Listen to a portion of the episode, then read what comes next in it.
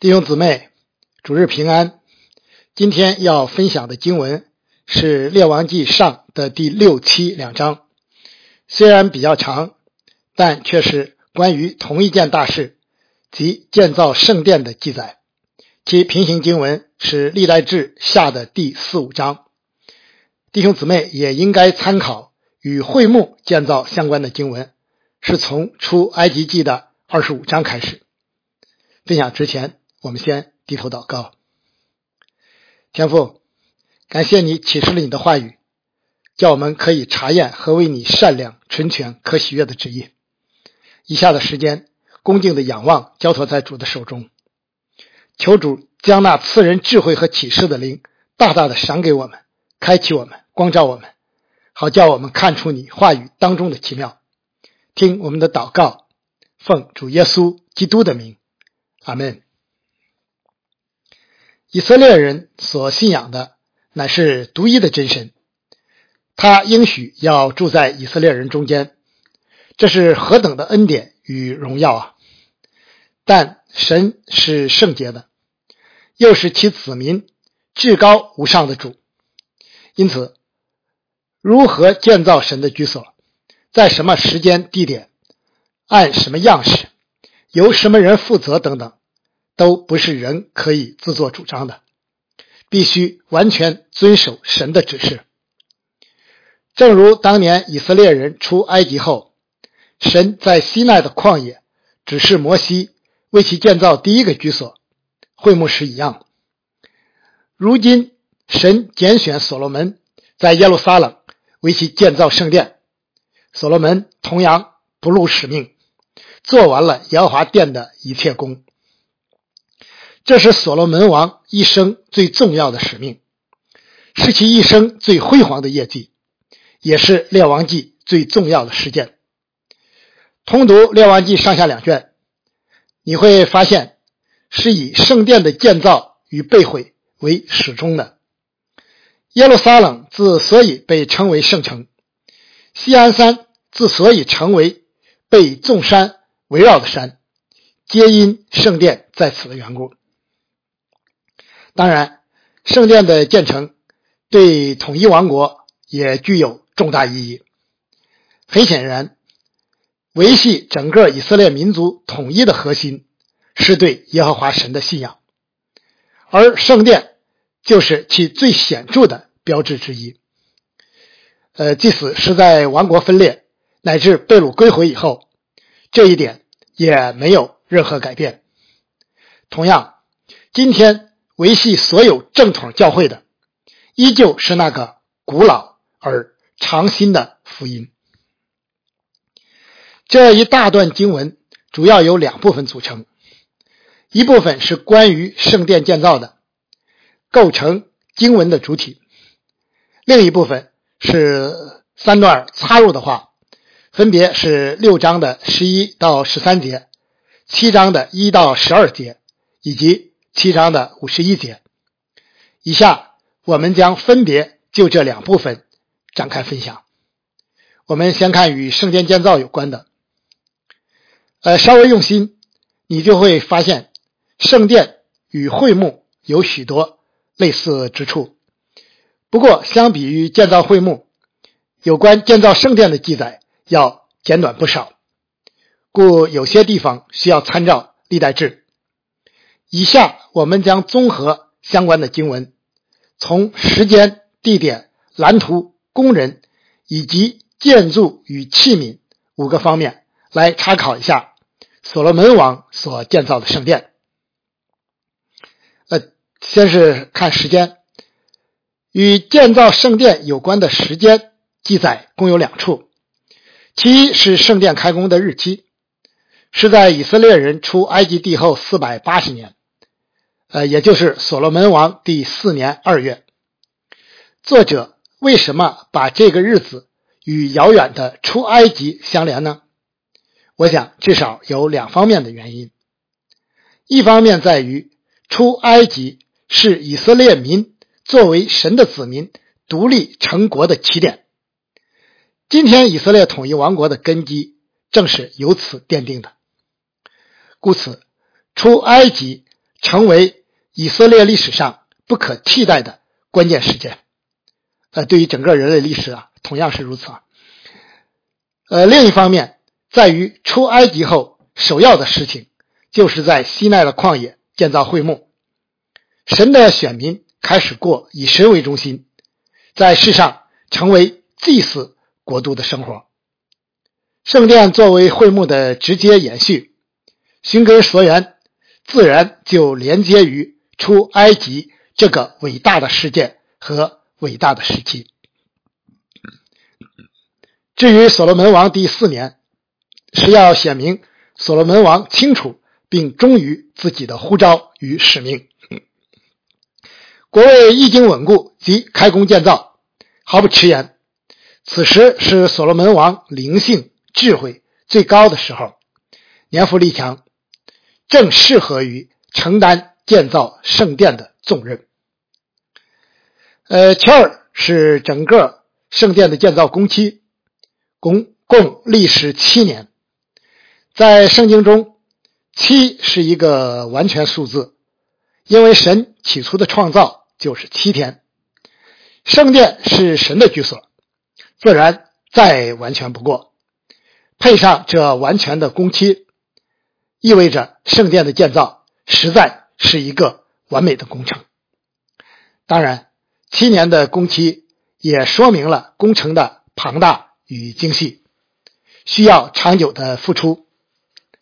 今天我们建造教会和个人生命的属灵圣殿。同样需要恒久忍耐的工作，甚至需要几代人持续不断的努力，才能收获美好的果子。我们再来看地点，建造圣殿的地点，本段经文没有记载，但历代志却告诉我们，这是一个多么不寻常的地方，就是位于西安山的耶布斯人。阿尔南的合场有两件大事与此地点有关：一是这里是大卫为悔改而筑坛的地方，大卫因私自数点百姓而获罪，神降瘟疫惩罚，大卫遵照先见加德的指示到这里筑坛祷告，求神赦免，神听了大卫和以色列人的祷告，瘟疫得以。止息，大卫当时就买下了这个禾场，奉献用以建殿。今天所罗门使其父王的遗愿得以实现。呃，继续往前追溯，这里曾成为摩利亚山，记得与谁有关吗？对，这里就是亚伯拉罕顺服神，献独生子以撒的地方。当时天使显现，神预备公羊代替了以撒。呃，由此可见，建造圣殿之地乃是信心之地，是全然奉献之地，也是悔改之地，更是神与人相交之地。圣殿建造在这样的根基上，真是再合适不过了。我们属灵生命的圣殿，岂不是？同样当以信心、奉献与悔改为根基吗。呃，再下来是蓝图。任何建筑工程都必须有蓝图，才能开工并完成。作为神的居所，圣殿的蓝图非同小可。除了神以外，谁能规划出来呢？当年摩西在西奈山上四十昼夜，很重要的一部分就是直接从神那里领受会幕的蓝图。神一再警戒摩西：“你要谨慎，做各样的物件都要照着在山上指示你的样式。”圣殿的蓝图同样出于神，是由大卫王领受并传给所罗门的。这些事。记载在历代志上二十八章中，从而使我们对圣殿的建造可以有整全的认识。再下来是工人，作为教会工人，最让我感到惊奇和感恩的事情之一，就是全能的神居然总是拣选无能的人与其同工。西奈建造会幕时如此，耶路撒冷建造圣殿时如此，今天各地建造教会依旧如此，真是太奇妙、太不可思议了。当年建造会幕的首席工匠是比萨列，现在。建造圣殿的则是护兰。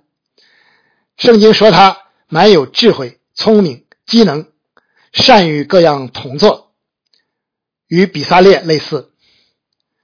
会幕和圣殿的建筑及众多器皿，就是以今天的科技与工艺，也是相当不容易完成的。但在神岂有难成的事呢？神将智慧、聪明。技能赐予这些能工巧匠，使他们足以胜任各样的圣功，制造出那些合神心意、精美的器皿。感谢神，他的名是应当称颂的。当然，还有许许多多的无名工人参与了圣殿的建造工程。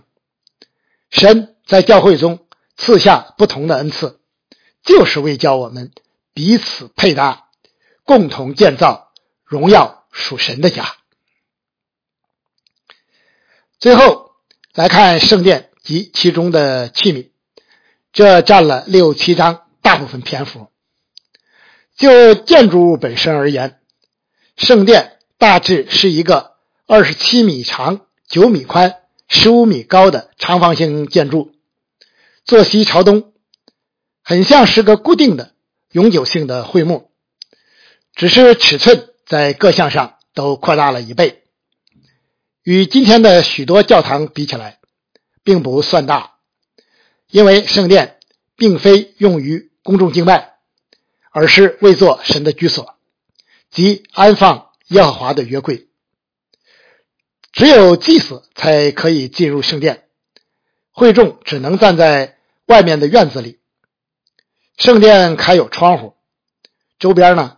还有一些附属建筑，与会幕一样，圣殿的内部分隔为两部分：内殿和外殿，就是至圣所与圣所。至圣所在最里边，为长宽高各为九米的立方体，用于安放神的约柜。呃，就是摩西当年在西奈山所造的。内殿与外殿。外殿与室外之间有门与幔子隔开，预表的是有罪的人不能直接面见圣洁的神。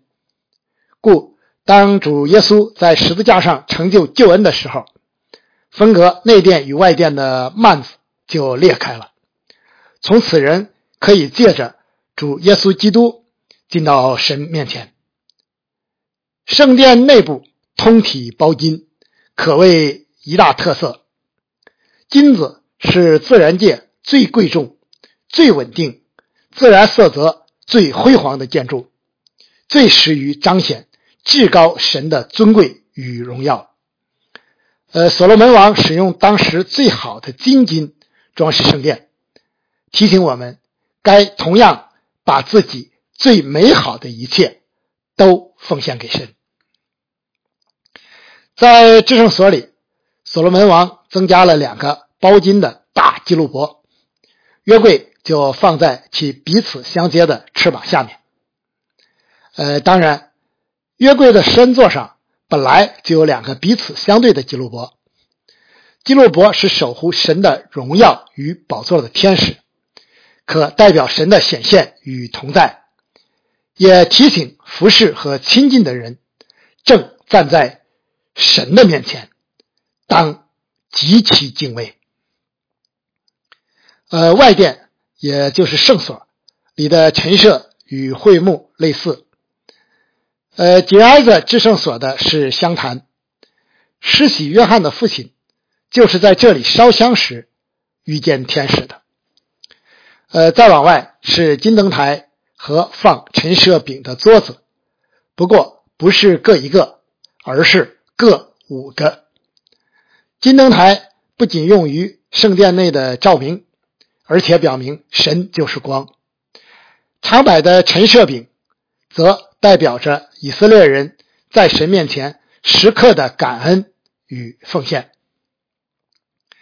呃，圣殿的大门口，呃，这个是面向东的啊，立有两根，立有两个空心铜柱，呃，接近九米高，六米粗，其上还装饰着美丽的柱顶，呃，主要是起装饰作用。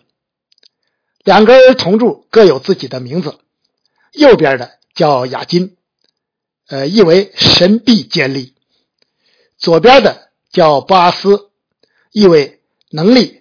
或者是赖神而立，是啊，这殿看起来是为神建造的，但若没有神真住在其中，如何能立得住呢？后来的以色列人犯罪，却以圣殿自欺，受到先知耶利米的斥责，呃，就是忘了这个基本的事实：神是个灵，并不受。任何建筑物的限制，人若不顺服，就不可能指望神的同在。但愿我们从不忘记这一点，在神面前长存敬畏、谦卑、智慧的心。呃，护栏呃筑了一个大铜海，直径接近五米，可容纳近四点五万升水，安放在圣殿外面的院子里。铜海主要是为祭司在圣殿服侍时洁净用的，相当于会幕院中的洗濯盆。神反复强调它是圣洁的，故服侍神的人也必须是圣洁的。离神越近，这要求就越高。我们都是祭司，都是势力在神面前。你时常靠耶稣基督的宝血自洁吗？呃，铜海有十二只铜牛驮着，每三只一组，面向东西南北四方，很像当年以色列人在旷野中扎的营盘。三个支派一道，以会幕为中心，四面环绕。院子里还有十个铜盆，安放在可移动的盆座上，以方便清洗祭牲。按摩西律法，祭牲在奉献到祭坛前，多需要清洗，祭司以此完成这项工作。这再一次提醒我们，献祭给神、奉献的人与被奉献的祭物都要圣洁。我们的主耶稣既是祭司，又是祭物，是那位唯一圣洁的。当然，院子里一定建有祭坛，因为献祭是圣殿每日必须的服饰。但《列王记》没有提及，所罗门所建的铜祭坛大约为九米长、九米宽、五米高，比会幕中的那个大多了。不过献殿的时候依旧不够用。呃，所罗门王。只得将院子里的一块空地分别为圣，临时用于献祭。圣殿建造的记载中有两个细节值得留意：其一是所用铜的重量也无法可查。所罗门王和以色列民为建造圣殿甘心乐意，不惜代价，效法先祖当年建造会幕。令人称道。呃，大卫王已经做了许多预备，神又赐下丰厚的财富，不就是为了这一目的吗？你要以财物和一切粗俗的土产尊荣耶和华，就是这样教导我们的。其二是建殿的时候，锤子、斧子和别样铁器的响声都没有听见，这不仅。表明建筑工程预备充分，更是要显明对神的敬畏。当年耶和华神曾小谕摩西说：“你若为我筑一座石坛，不可用凿成的石头，因你在上头一动家具，就把坛污秽了。所罗门王在外面尽可能预备好，只留下那些必须的工作在现场完成。我们做圣工也当如此用用心，预备好了再开工，切不可草率行事。呃，所罗门王所建的圣殿被称为第一圣殿，存在了近四百年，最后为巴比伦人摧毁。圣殿的大件器皿都被毁坏了，小件器皿有部分归回。呃，纳入所罗巴伯所建的第二圣殿，约柜不知所终。呃，所罗门建造圣殿的初期，神就警戒过悖逆的后果，但不幸的应验了。这带领我们进入今天第二部分的分享。呃，三段插入语虽短，但却绝非随意。从行文上看，恰好前中后各一处，对应着圣殿建造的不同阶段。从作用和意义上看，则颇能起到画龙点睛的效果。前一段插入语在六章的十一到十三节，是耶和华神令到临到所罗门的话，时间应该。是在圣殿建造的初期，或者是主体工程啊完工之时。这段插入语所要强调的就是，神应许必住在以色列人中，呃，也就是住在圣殿中哈，不丢弃以色列人，但条件是所罗门王，呃，他这个代表全体以色列人，必须遵行我的律例，谨守我的典章，遵从我的一切诫命。圣经一贯的原则是听命胜于献祭。如果没有内在的顺服，多么宏伟、辉煌的殿宇都不过是徒有其表，都毫无意义。这才是圣殿意义与作用的关键所在。不建造起内在敬虔的圣殿，外在无论怎样的形式就都没有用处。神。在圣殿建造的初期，就以此提醒所罗门王，正是要他和所有神的子民把焦点集中于那真正重要的地方，以免偏离。同时，耀华神在此时亲自向所罗门说话，也显明对其建造工程的悦纳，因为所罗门因为所罗门王尊神为大，并以此鼓励其继续。完成这项圣功。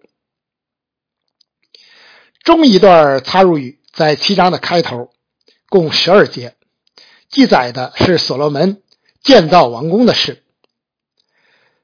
在建造圣殿的经文中间出现这样一大段文字，显得颇有些不寻常。粗略一看，就知道是刻意与圣殿的工程进行对比。呃，作者要说明什么呢？作为国君，建造王宫本无可厚非。如果考虑到圣殿与王宫毗邻，两大工程同时施工，也许更为方便，效率更高。但从所记载的王宫的修造时间、规模以及呃设化程度。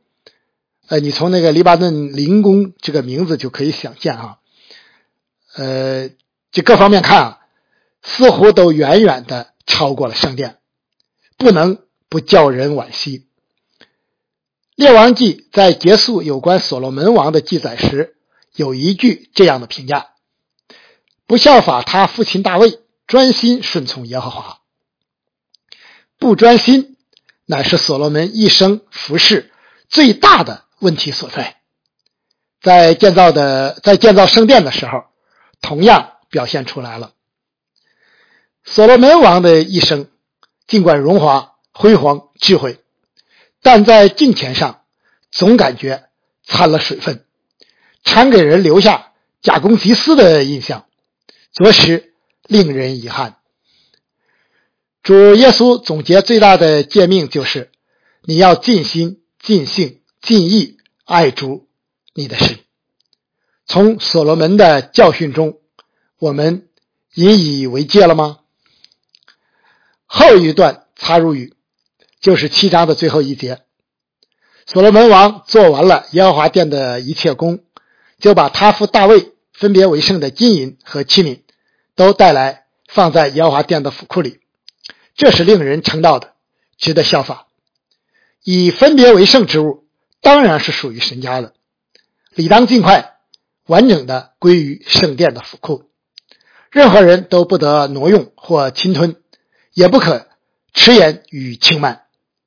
同时，这些分别为圣之物，也代表着先辈们的敬虔，不可使其蒙羞。